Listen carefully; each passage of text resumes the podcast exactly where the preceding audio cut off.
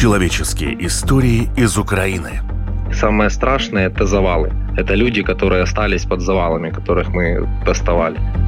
На выезде с Мариуполя меня задержали, украли, кто как это называет. Лайфхаки выживания. Ежедневне сопротивлення. По сигналу повітряної тривоги ми беремо дітей за руку і шнурочком виходимо з класу. Маскироваться зимой тяжело. Четыре часа у нас есть свет, четыре у нас нет света. Мечты о будущем из мрака войны. Пользуясь случаем, я тогда вас заранее приглашаю в освобожденную Ялту. На набережную мы будем праздновать нашу победу. Я это место запатентовал еще в 2014 году. Подкаст латвийского радио «Предохранитель».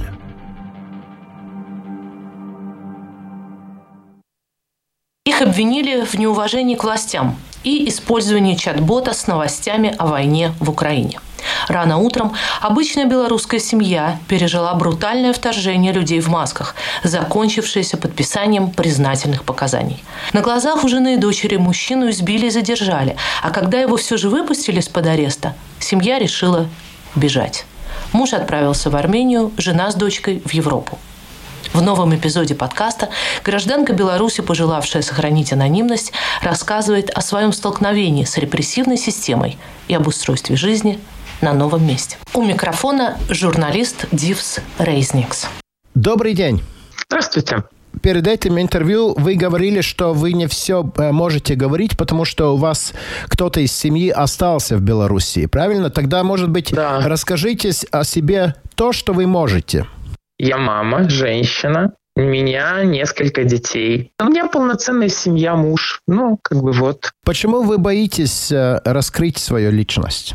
Ну, во-первых, э, в Беларуси на меня открыто уголовное дело. На меня, на моего мужа. Оно есть, оно ведется. Мы в Беларуси были по подписке о невыезде.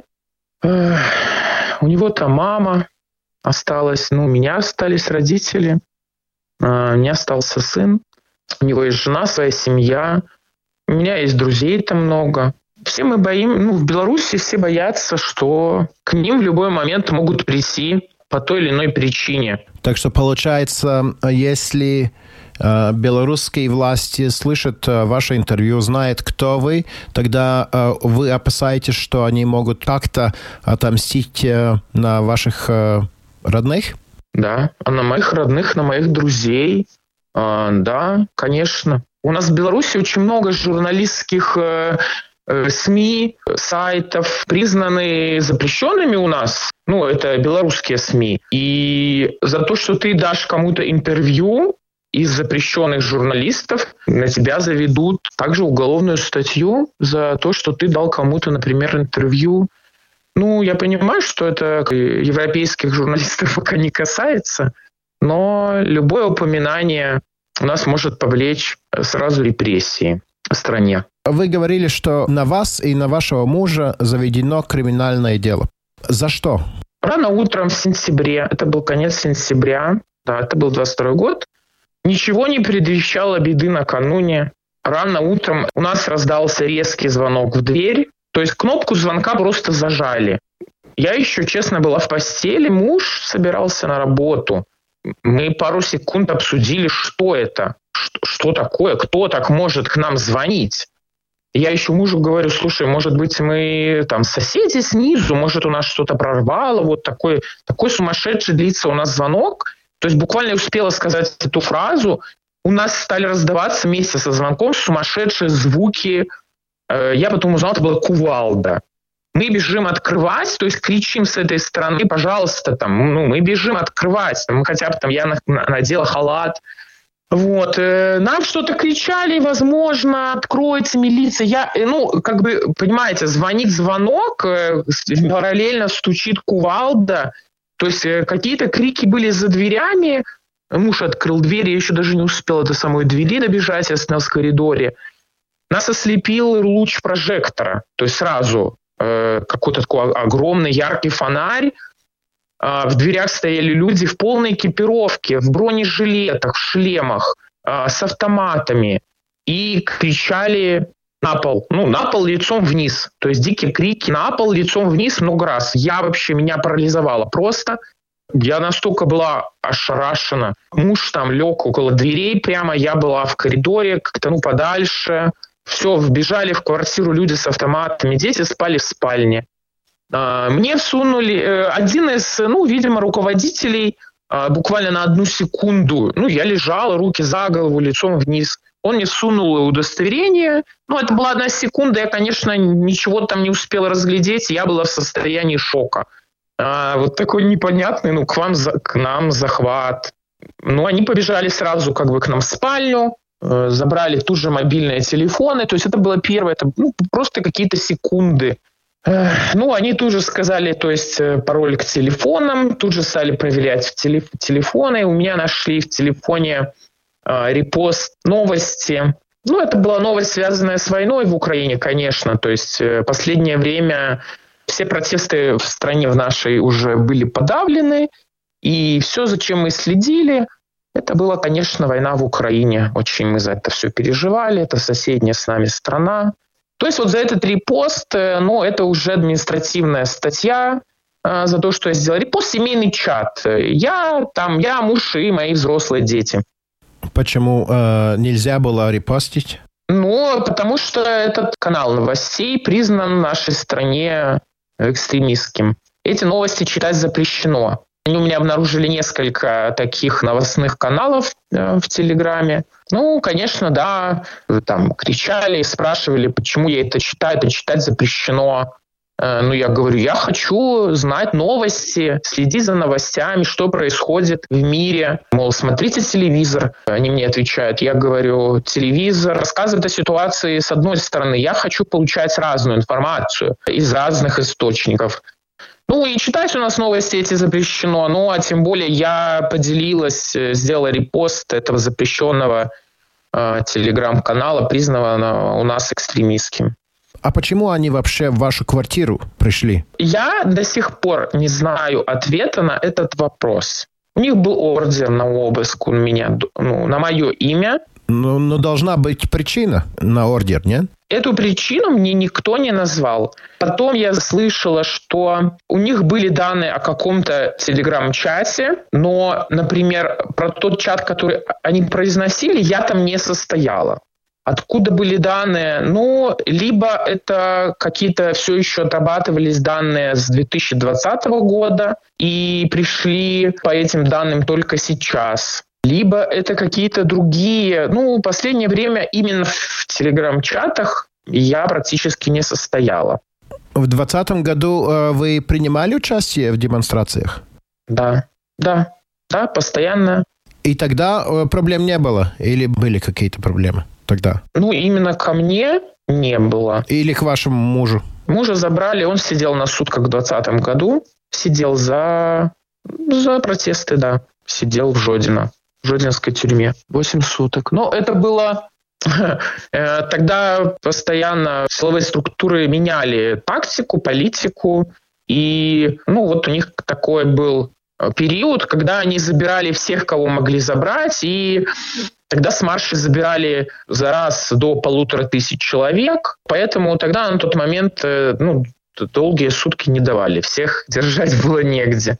И это был последний раз, когда вам было дело с э, полицией, да, в вашей семье? Да.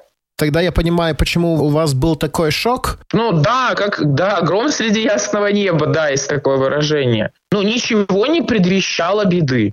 То есть никакой политической деятельности последний год 2022 никто не вел.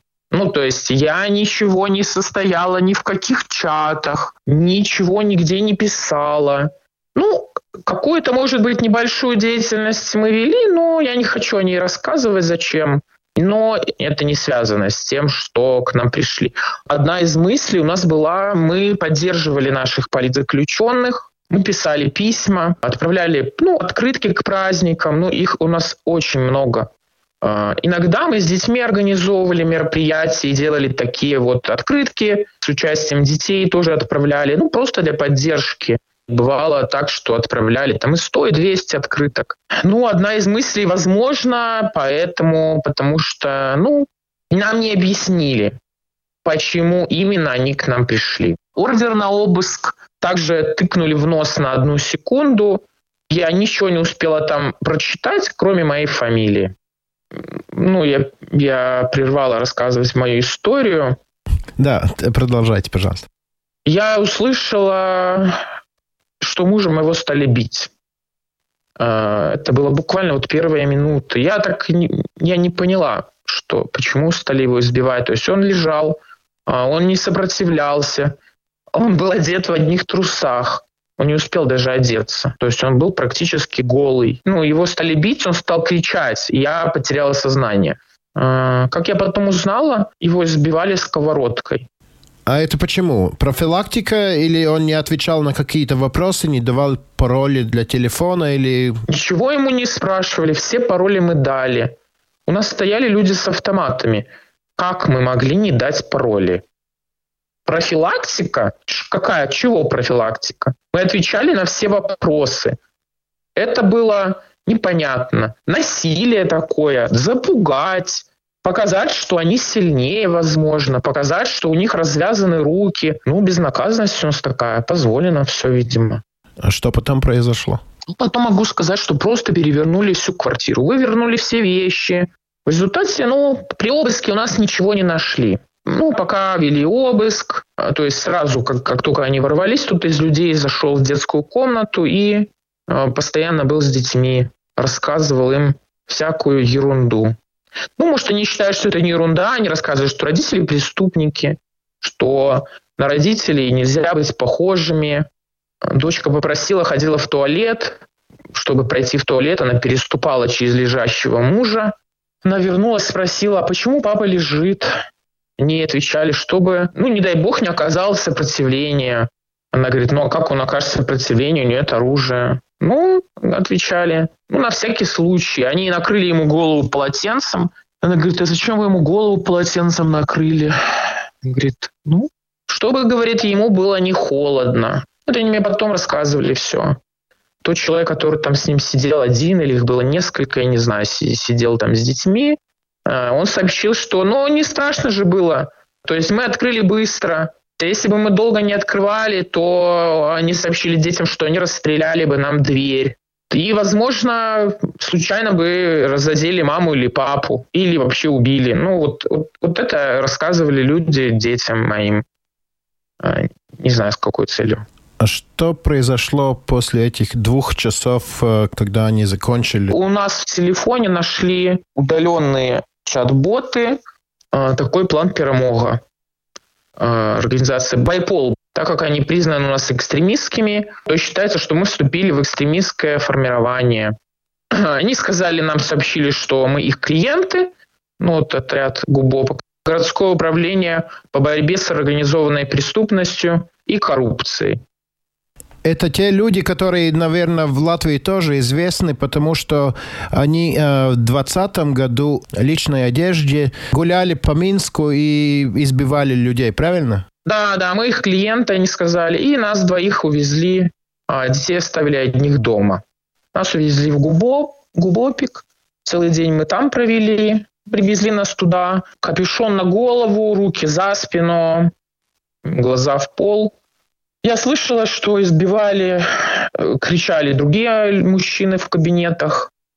А потом я слышала, что кричал мой муж. Э, долго допрашивали моего мужа. А, ну, потом весь допрос со мной проводили лицом к стене. Допрос был про вот этот э, чат-бот. И мне дают подписать протокол. А, в протоколе написано, что я готовилась к силовому захвату власти, там, к военному перевороту, что я ненавижу действующую власть. А, я часть протокола прочитала и произношу, что я такого не произносила. Ну, вот это то, что вы сейчас написали, я не произносила этого. Вы мне не задавали таких вопросов, я такого не говорила. Также было написано, что я ходила на марши, что я перекрывала движение, что я вела фото-видеосъемку. А, я им говорю, я всего этого не произносила, я никогда не вела никакую фото-видеосъемку. Даже если я и выходила на марши, то я была всегда без телефона. Ну, это, ну, все, вы написали, это все вместо меня. ну, я не хочу подписывать этот протокол. Ну, на что, конечно, в очень грубой форме. Мне стали кричать, что если я не подпишу этот протокол, я больше никогда не увижу детей. Что если я подпишу протокол, они меня отпускают домой. Хотя я понимаю, что вот этот весь протокол, там указано 10 статей на меня. Если я его сейчас подпишу, то я также долго не выйду.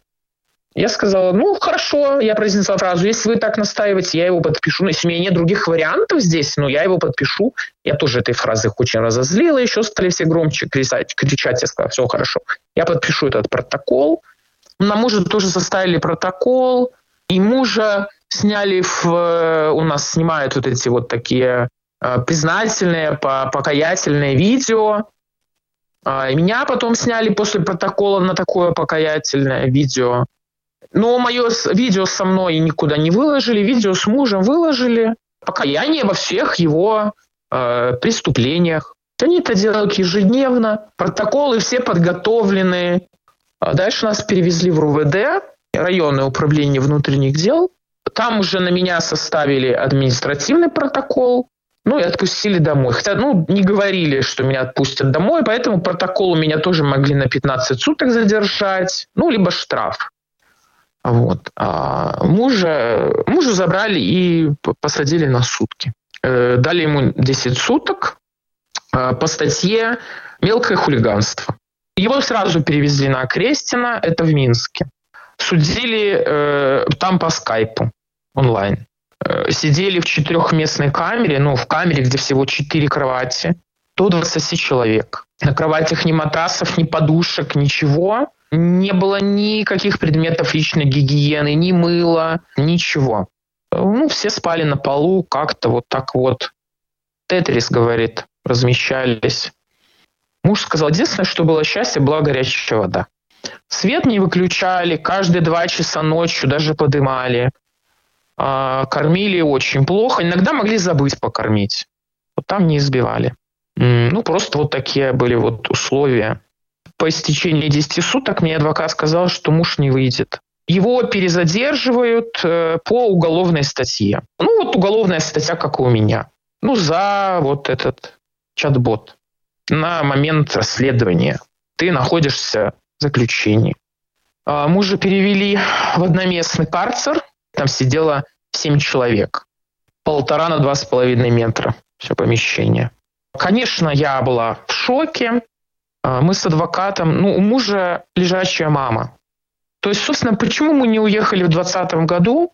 Потому что мама требует ухода.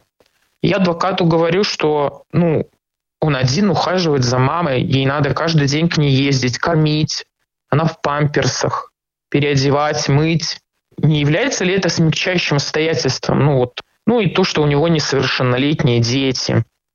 Взяли справки, характеристики с работ, мы все это отнесли, э, ну, отнесли там на допрос, адвокат отнес. Когда был допрос, передал все эти бумаги, и мужа чудом отпустили. Через трое суток мне прислали бы спустя два дня письмо, что э, как бы, ну, это, видимо, была реакция на ходатайство, что мы рассмотрели ваше ходатайство на меру пресечения супругу. Мы будем рассматривать в ходе следственных действий. Мы никогда не планировали уезжать, и даже на тот момент, когда мужа забрали, я все равно не допускала, мы, ну как-то, я не допускала мысли уезжать. Это моя родина. Я хотела всегда жить там. Ну, а кто же тогда, если все уедут, а кто будет бороться? Надо же, мы же все равно, только мы можем что-то изменить в нашей стране. У меня такая была очень твердая позиция не уезжать. Но когда я увидела глаза моего мужа, он сказал, что ну, это такое чудо, что отпусть, меня отпустили, и это не факт, что меня завтра снова не заберут. Нам просто не дадут тут жизни.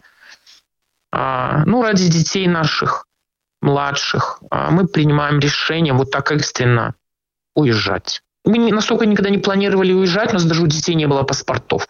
Мы связываемся с Байсолом, и они помогают мужу, у него не было виз никаких, они помогают мужу выехать э, в безвизовую страну, помогают ему добраться до Армении.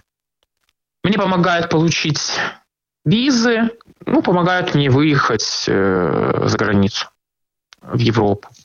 Перед тем, как мы начали записать э, наш разговор, вы э, сказали, что э, вы про вот следующий мой вопрос не можете слишком много сказать.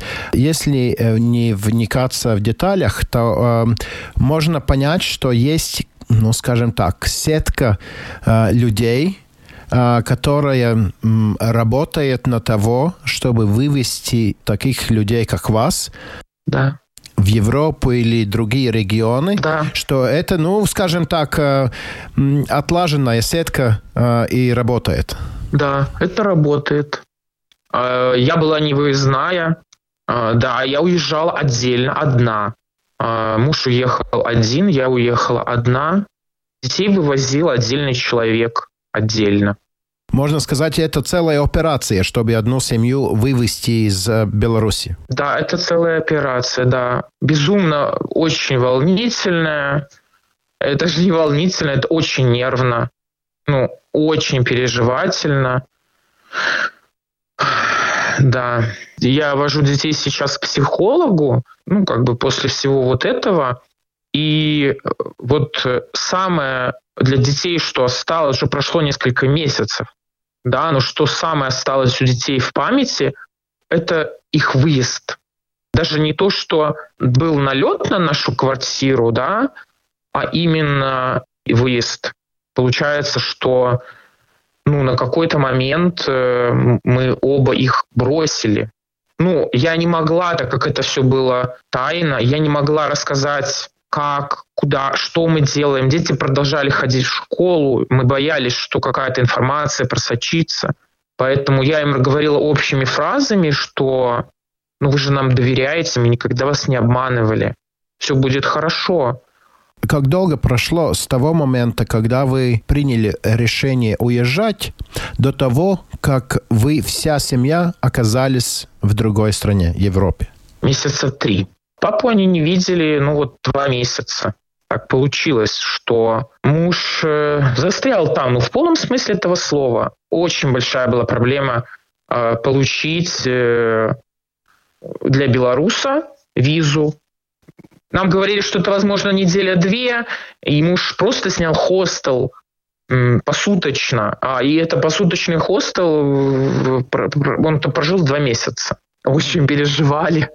Но все, да, мы все вместе. Дети ходят в школу, прекрасно приняли, хорошо адаптировались. В целом люди очень добродушные. Вот когда уже я уже разнакомилась, познакомилась, я сейчас работаю в организации, которая тоже помогает белорусам, беженцам. Я сама занимаюсь гуманитарной помощью, помогаю белорусам, украинцам. Я на своем примере поняла, что вот обычному человеку, э, куда-то прибежавшему, сразу же где-то найти эту помощь нелегко.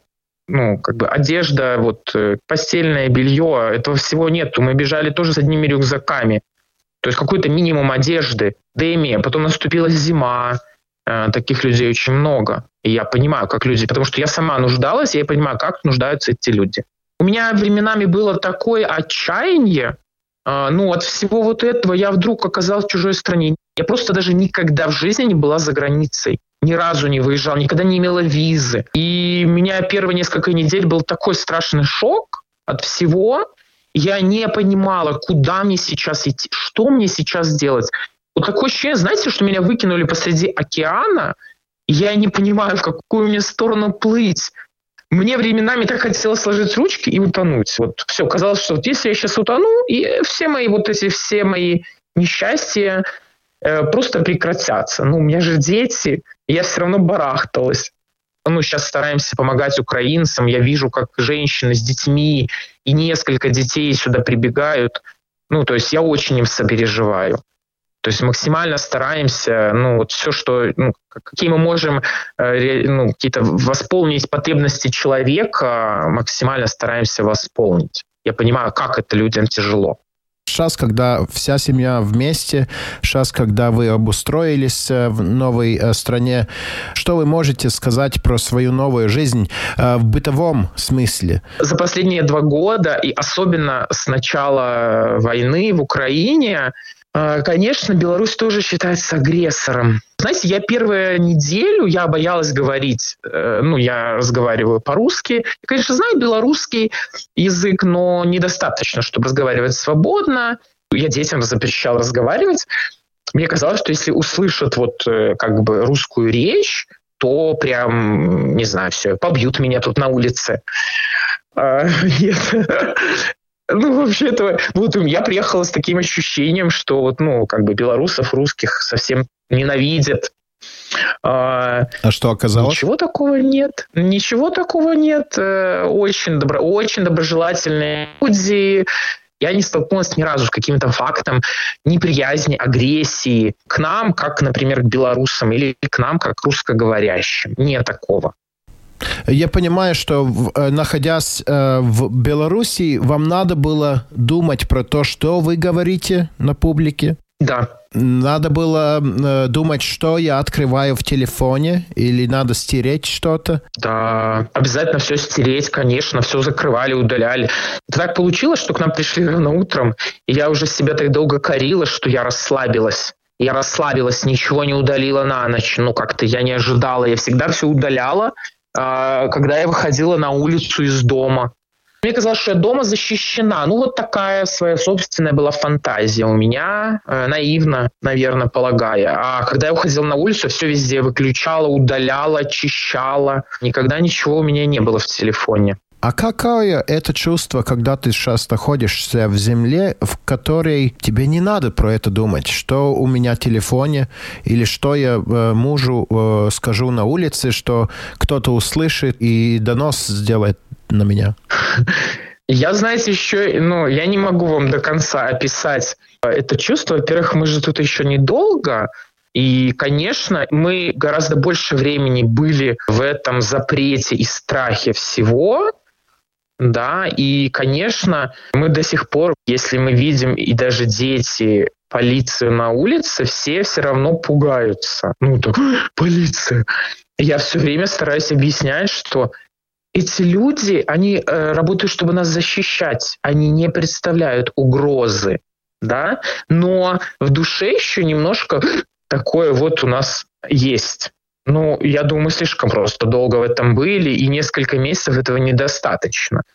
Но я стараюсь, да, не, я радостно сообщаю э, всем, конечно же, я общаюсь с людьми Беларуси, вот, что ну, вы у себя удаляете, я уже у себя могу не удалять все переписки, фотографии не удалять можно. То есть вот люди где-то откуда-то из-за границы считают, что белорусы не протестуют, страшно. Хочется проявлять в соцсетях свой протест. Ну, это же опасность даже просто лайк, поставить сердечко под каким-то сообщением, а не то, что у себя что-то выложить.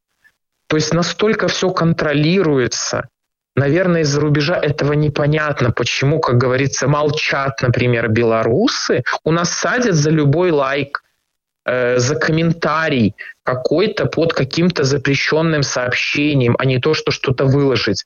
Ну да, я э, мне очень этого хотелось, я уже, да, здесь что-то смело стала выкладывать. Все равно, знаете, есть такое чувство вроде и страшно, вот. А вроде же очень хочется. Ну кто же, если не мы, как бы вроде нам здесь бояться нечего. Но у всех у нас там кто-то есть. Но мы все равно до сих пор заложники. А как это в ежедневных обстоятельствах? Вот вы, например, вы и ваши друзья, ваши соседи ходили на протесты э, в 2020 году. Потом в 2021 это уже было невозможно из-за того, как э, режим вас всячески разгонял вот январь 22, например, вы э, все равно там живете, вы знаете, что ваши соседи, ваши друзья против этого режима, но вы никак не можете проявлять это. Как можно жить в таких обстоятельствах и что вам дает сил жить в таких обстоятельствах? Это вы вообще тогда не думаете про ничего, только быт или или, не знаю, или у вас есть э, секретные рукопожатия, чтобы знать, э, живи Беларуси, или подмигайте да. соседам, или как это? Конечно. Как можно жить без веры? У нас запрещено было вообще больше трех людей собираться. но все равно общение с единомышленниками, оно было. Ну, что мы еще можем? Можем размовлять на родной мове. Какие-то встречи организовывали, э, чтобы поговорить на белорусском языке. Это то, что у нас нельзя отнять и запретить. Ну, запретить, кстати, можно, но отнять нельзя. Ваши дети, вы им говорили, что можно в школе говорить, что нельзя в школе говорить? С начала 2020 года, чудо всех событий, я учила детей дома. Мы учились в частной школе, а, ну, такое обучение по индивидуальному плану, и мы сами дома проходили программу, и просто сдавали там раз в четверть ездили, сдавали как бы э, экзамены по всем предметам. Тут же даже дело не в том, что уже там дети поют гимн на камеру, да, и слушают политинформации. Ну, этого немного. А дело в подавлении личности как таковой. Вот да, вспоминая Советский Союз, ты никто. Ты не можешь иметь свое мнение. Ты должен делать так, как тебе говорят. Отвечать так, как тебе говорят. Ну, то есть это подавление любого инакомыслия.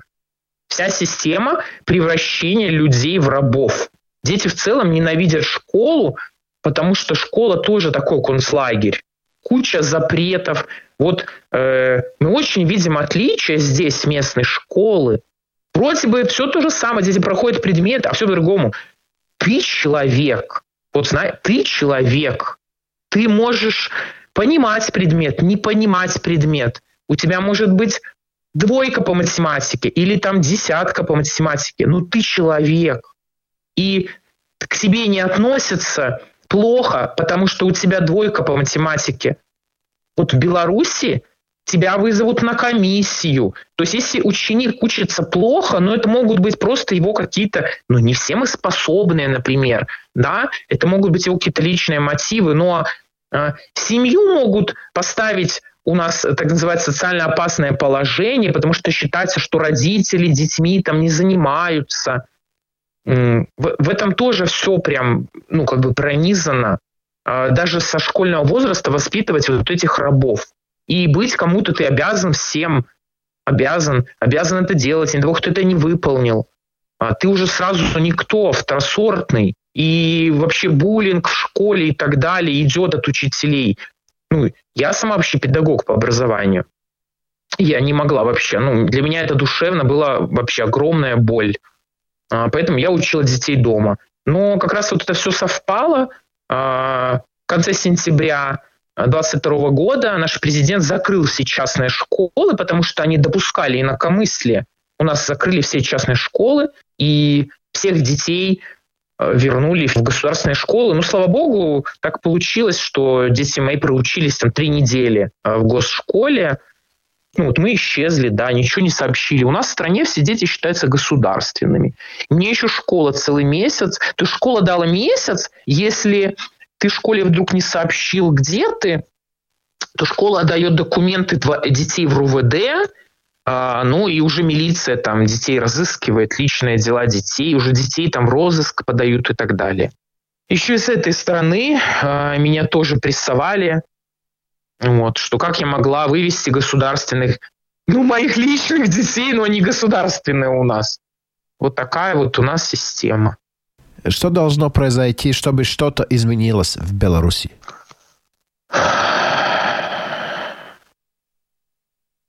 Должно что-то измениться в России в первую очередь. Я считаю, что это полное влияние, что а, Беларусь без войны оккупирована Россией, что все диктуется оттуда. А, в первую очередь, ну, это такая моя позиция, что должно там должна Россия проиграть в войне. А, ну, конечно, в Беларуси должна смениться власть. Но это не власть, это не один Лукашенко. Один Лукашенко а, не приказал вот людям, которые сбивали дома моего мужа, им его избивать. Это было их собственное решение. Поэтому должен уйти он и уйти... Ну, я думаю, что когда развалится все в России, следом ровненько развалится все в Беларуси. Я так верю. Но это правильно считать, что белорусы сейчас живет под э, двухкратной оккупацией? Это правильно считать. потому что даже несколько лет назад такого не было. В Беларуси, Беларусь довольно э, бедная страна, не имеющая каких-то там особых, кроме там калийных удобрений, не знаю, кали, калия, каких-то полезных ископаемых, чтобы саму себя содержать. И, конечно, тот, кто содержит Беларусь, он диктует условия, как должна жить Беларусь. То есть, с одной стороны, у Беларуси есть свой диктатор, который со своим народом он делает то, что хочет. И плюс он еще выполняет какие-то приказы другого диктатора. А, сейчас говорят э, в Беларуси прям полстраны там российских военных. Да, Беларусь под двойной оккупацией. Я помню, 20 год, тогда очень много людей э, сочувствовали белорусам, видя, что они выходят на улицу да. и хотят перемен. А тогда потом началась война, которую завязал Путин. Но Беларусь это тоже агрессор. Да, конечно. Какие чувства у вас про это? С одной стороны, вы гражданин государства-агрессора, с другой стороны, вы были вынуждены бежать. Да.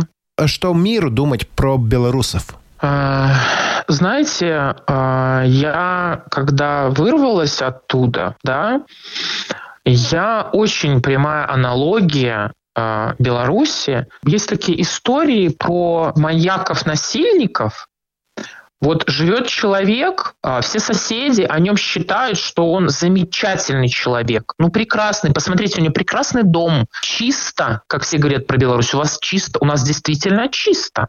У нас все красиво, особенно касательно Минска, да, он там блестит, сверкает всеми огнями, кажется, вроде так дружелюбный, там, белорусы сами себе дружелюбны. Вот так вот мнение об этом маньяке да, а, все соседи даже не подозревают, что творится у него в подвале. А у него в подвале живут жертвы, да, которых он насилует, избивает. Они никак не могут о себе сообщить.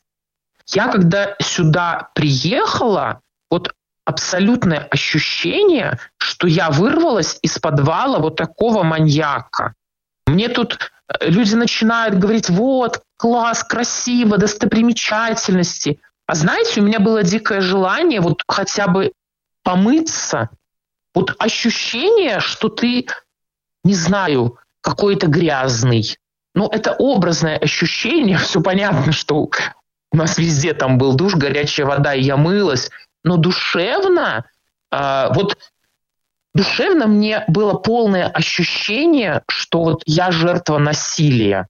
Я не знаю, как можно донести миру о том, что происходит в нашей стране, но это происходит. А все судят только по какой-то внешней, а, по забору, да, потому как выкрашен фасад этого дома, в котором живет маньяк. Ну вот сейчас э, будем заканчивать. Э, э напоследок, э, у вас а, открытый микрофон. Что вы хотите сказать нашим слушателям, людям в Латвии? Я хочу пожелать всем мира – я хочу пожелать, чтобы э, вот во всем мире наступил мир. Ну и желаю доброты, а, не судить о людях, э, те, которые вдруг оказываются рядом с вами, если они разговаривают по-русски. Это ну, не обязательно люди, переехавшие от хорошей жизни. Ну, быть более толерантными. Вот такое пожелание. Мира, света и добра всем. Все. Ну, знаете, вы э, как бы угадали, как мы обычно заканчиваем интервью. У нас э, один э, и тот же вопрос нашим гостям. Что бы мне пожелать вам лично? Мне тоже пожелайте, чтобы в нашем мире наступил мир. Наступит. Наступит. Раньше или позднее, но будет. Да. Большое-большое вам спасибо. И чтобы вы могли вернуться в Беларусь поскорей и потому что будет что-то поменяться там в вашей стране. Да, спасибо большое. Вы слушали интервью с гражданкой Беларуси, пожелавшей остаться неизвестной. Предохранитель. Подкаст Латвийского радио.